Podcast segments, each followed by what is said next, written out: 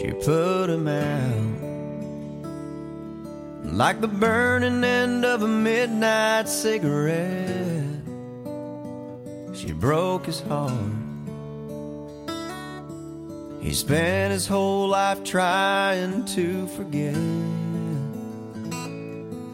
We watched him drink his pain away a little at a time. But he never could get drunk enough to get her off his mind until the night he put that bottle to his head and pulled the trigger and finally drank away her memory. Life is short, but this time it was bigger than the strength he had to get up off his knees. Found him with his face down in the pillow, with a note that said, I love her till I die. And when we buried him beneath the willow, the angel sang a whiskey lullaby. La la la la la la la la la la la la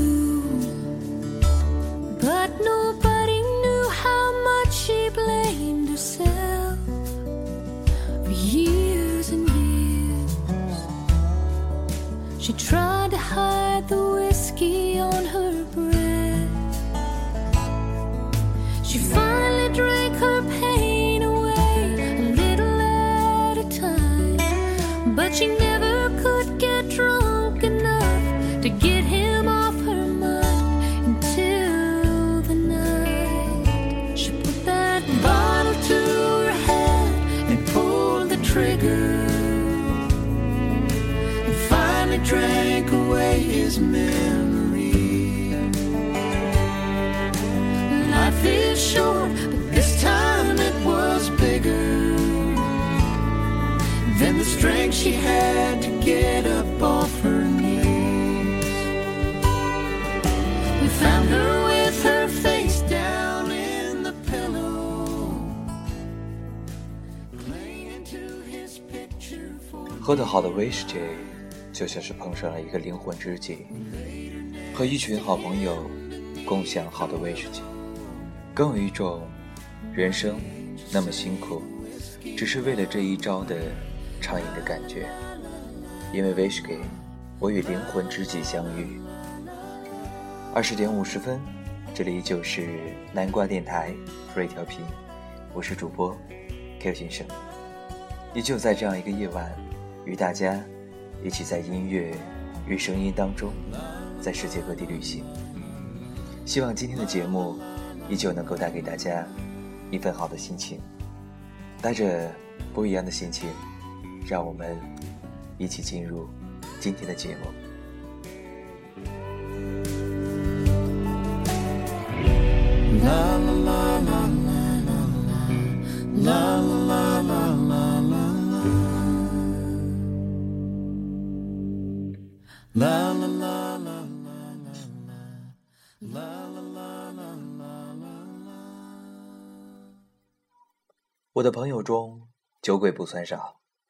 说是酒鬼有些夸张，他们对酒就是比喜欢还多一点喜欢。一般人说的酒鬼，只要有酒精是来者不拒的。我认识的酒鬼们虽然也有一点喜欢酒精，但还挑吃拣喝着。我也是挑的，基本上我只喜欢两种酒，红酒和威士忌。威士忌又比红酒和我的个性更对味一点，还有我不喝混酒。其他的酒类，像女生喜欢的香槟和白酒，我并不是敬谢不敏，只是感觉没那么契合。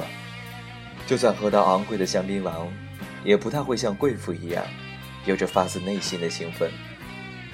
喝到好的威士忌，就像是碰上了一个灵魂知己，和一群好朋友共享好的威士忌，更有一种人生那么辛苦，只是为了这一朝的畅饮的感觉。喜欢威士忌的朋友多半不拘小节，不小心眼儿。我想，那是因为威士忌酒精最少也有百分之四五十，很容易喝到忙的缘故。人一喝醉，常会奔放起来，表错情，讲错话，难免失态。太注重自己形象的人，应该没有办法和这样的副作用兼容吧。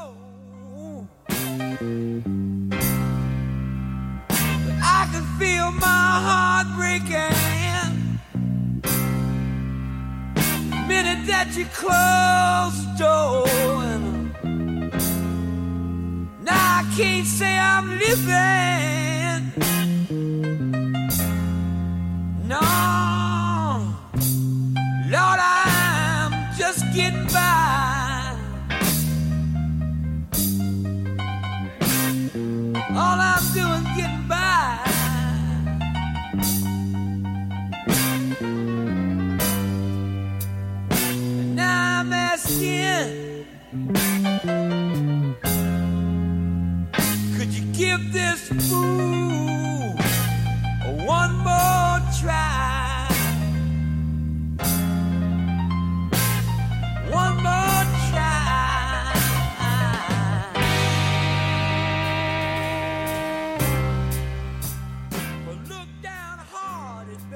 喜欢威士忌的人，就算外表很内向，至少都会有一些闷骚的特质。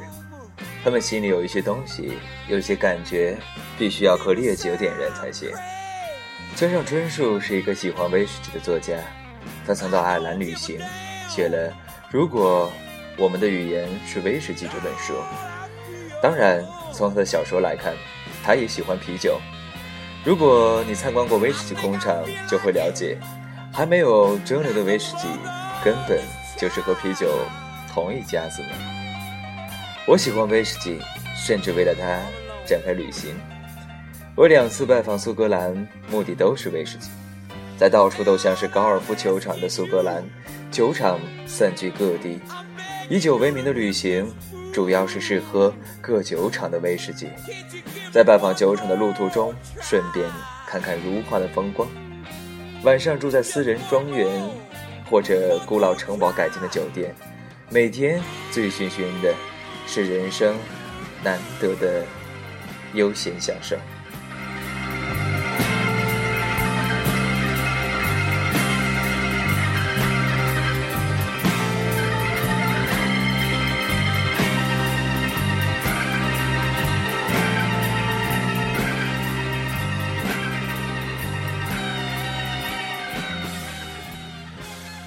后来，我还和特安湾的品酒专家一起参加了一趟日本三得利威士忌之旅，那真是一趟满溢酒香的奢华旅行。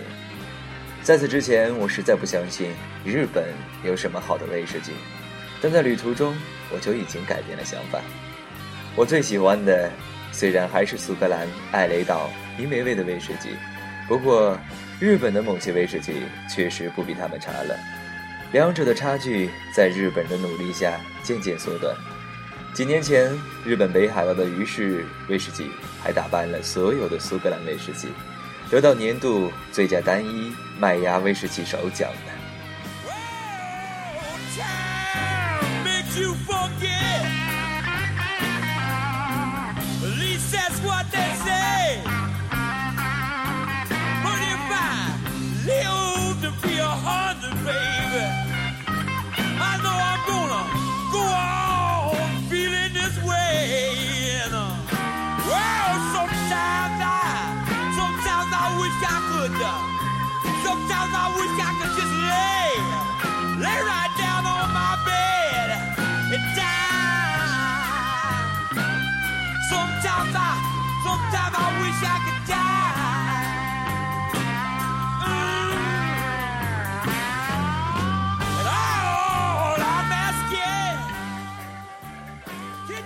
说到日本的威士忌，不得不提日本的大品牌三得利。三得利有一款威士忌叫山崎，蒸馏酒厂就在京都近郊的小镇山崎，这是日本第一座威士忌蒸馏厂，创立至今已有八十多年的历史。八十多年前，在日本成立威士酒厂，可真是一件被视为痴人说梦的事情。三得利的创建人是鸟井信治郎，他本来只是一家小商店的老板，在推出赤玉葡萄酒成功之后，决心要酿出媲美苏格兰的威士忌。威士忌的熟成再怎么算也要一二十年，蒸馏器和木桶都需要进口，十分花钱，所以当时的人都笑他是呆子，几乎没有人看好他的投资。但成功的创业者都有种天真的傻劲，他觉得自己就是非这么做不可。过了七年，第一号威士忌诞生了。当时日本并不流行喝威士忌。而鸟井先生喜欢的苏格兰威士忌泥炭味，对日本人而言也很难配菜喝，还是备受嘲笑。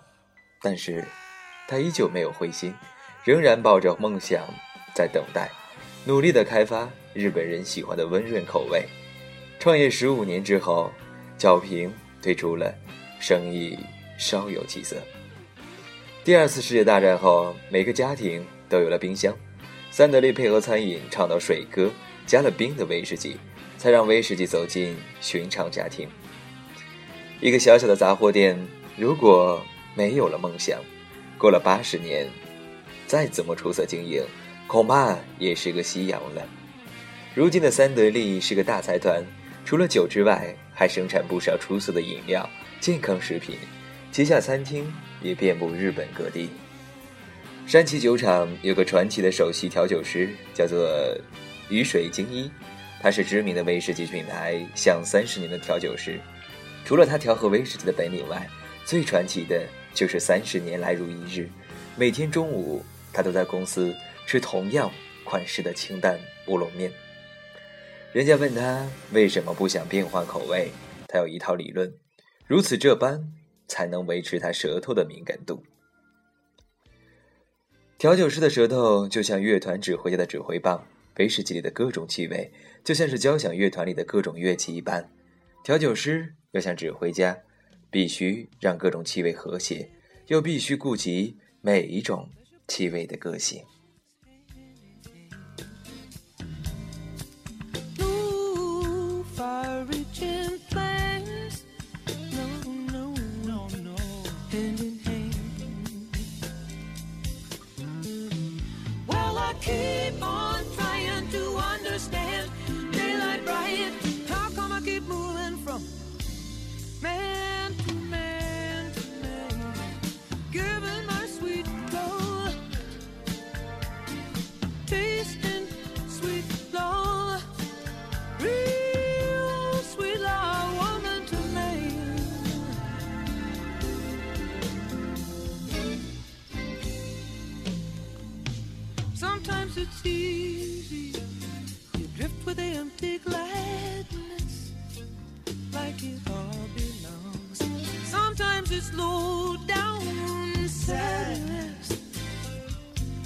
It's all gone to run.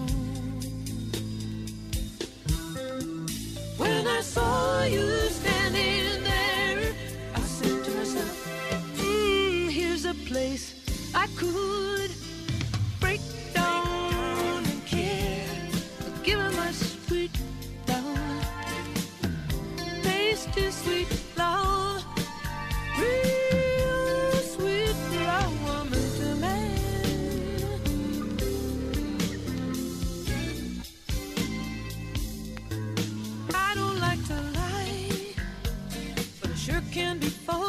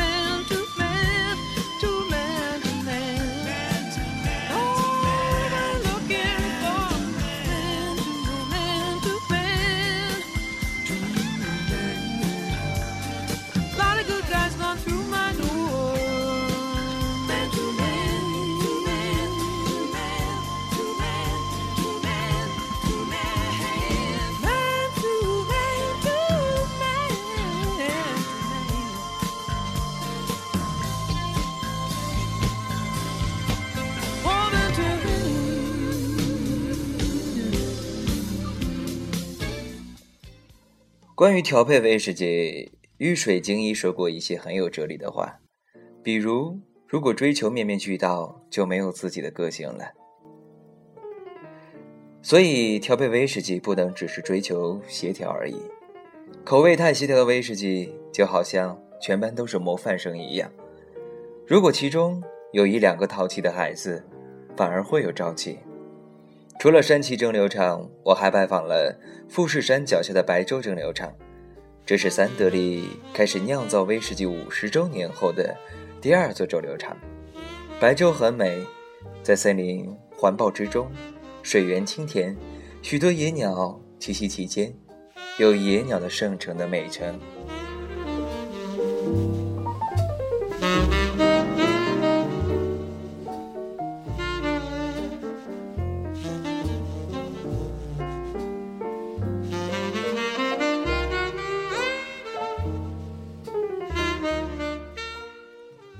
我一边看着大片落地窗外的风景。一边学着如何调和威士忌，实在是一件愉快的事情。不过，调和威士忌并没有那么简单。调酒师一喝到我调的威士忌，就皱起眉头：“有那么难喝吗？”我并不觉得，自己喝的挺高兴的呢。白州十八年威士忌也是我最喜欢的酒款。这一趟旅行，我还在山崎酒厂定制了属于我自己的私人收藏桶。山崎酒厂卖整桶的威士忌，还要审查买家的身份呢。据说我买的是他们有史以来第三桶卖到国外的威士忌，听起来还蛮让人骄傲啊。这一整个橡皮桶的威士忌，过了大半年，变成两百瓶威士忌送到我家，整个储储藏室都是酒。对一个酒鬼来说，这种酒香盈湿的感觉。实在是充实，喝不完的就用来交朋友吧，让我们的感情就像威士忌，香醇有味，后劲十足。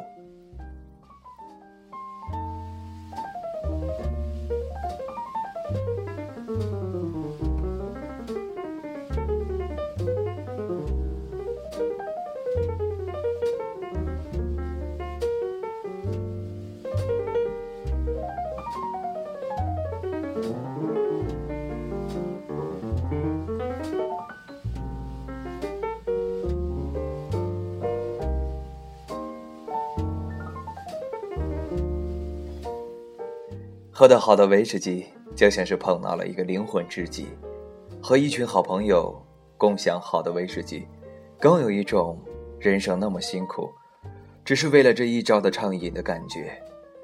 因为威士忌，我与灵魂知己相遇。二十一点零六分，这里依旧是 FM 三四五三幺，南瓜电台，free 调频。今天分享的依旧来自于吴淡如。每一次相遇都是奇迹。